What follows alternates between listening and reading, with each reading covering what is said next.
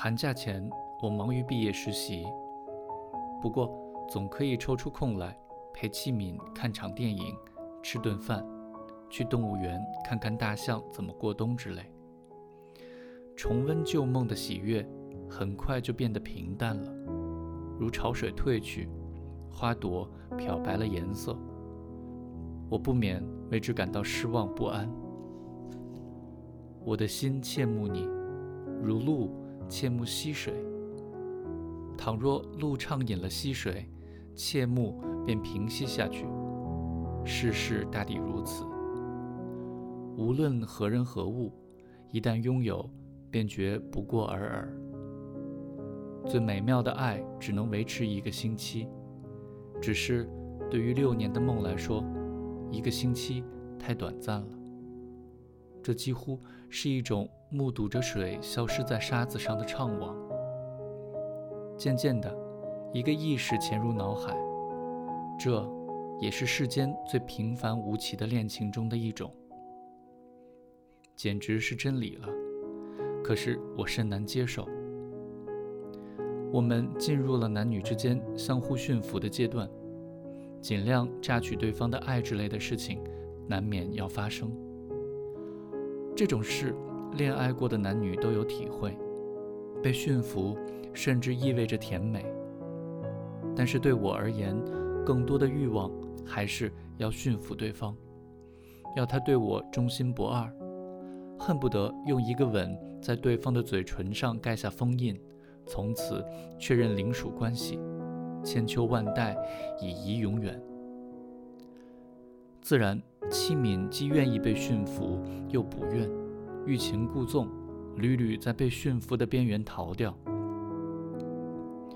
比如，当我问他是否爱我时，他会说：“我爱你。”可是，倘若不长时间内问了三次，他便会嬉笑着摇头否认，因为他知道，只有第三次才会令我满足。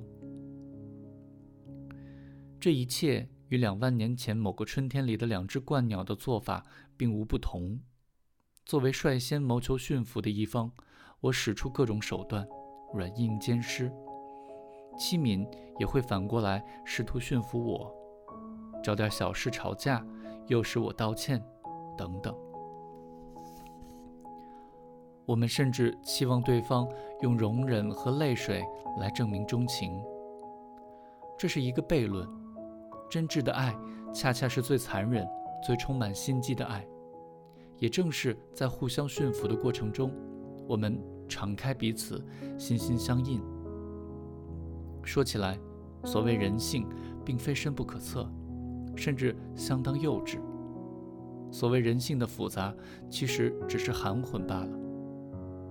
当然，并非所有的恋爱故事都是如此这般，但就我而言，与地县高中的那个女孩交往起来就平凡得多，可以说和和气气。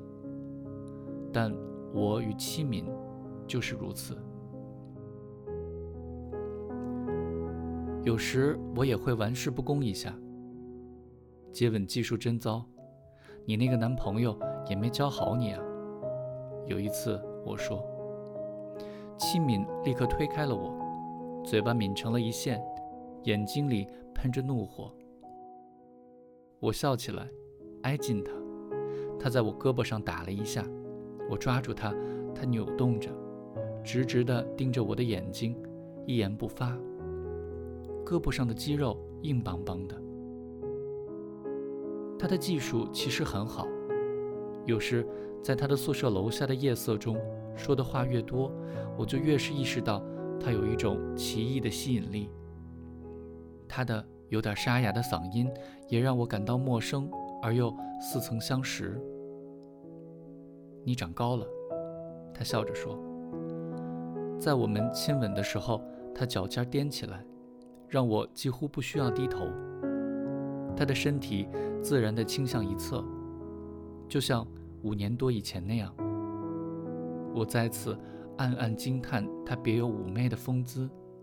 头与脖颈的衔接是多么优美。他越来越信赖我，无论我说什么，他都会点头赞许。我讲讲我们大学里的各种怪事，随口说说笑话，都逗得他开怀大笑。有时候，公共汽车里寒气逼人，玻璃上结了厚厚的窗花，外部世界一片朦胧，我们不得不依偎在一起取暖。他挽着我的胳膊，不时打一个激灵，在我耳边摩擦牙齿，嘴里说：“吱吱吱。”好像他是一缕寒风，就要钻进我的衣领。他的脸冻得粉白。鼓着嘴巴，作势威胁着我，我要亲他。乘客纷纷侧目，他抗拒着，低声地笑起来：“你怎么这样啊？”然后他假装冷得发抖，在那个吻中哒哒地交错着牙齿，像割草机一般试图剪掉我的舌头。可怕的技术。另外一些时候，他则显得成熟得多。他正在好年纪，给我风韵淡远的印象。